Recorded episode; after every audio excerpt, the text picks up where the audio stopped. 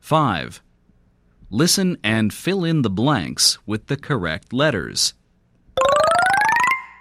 Number 1. The pot is on top of the box. Number 2. Mom got pox. Number 3. Bob had an ox and a fox. Number 4. Tom hops on the log.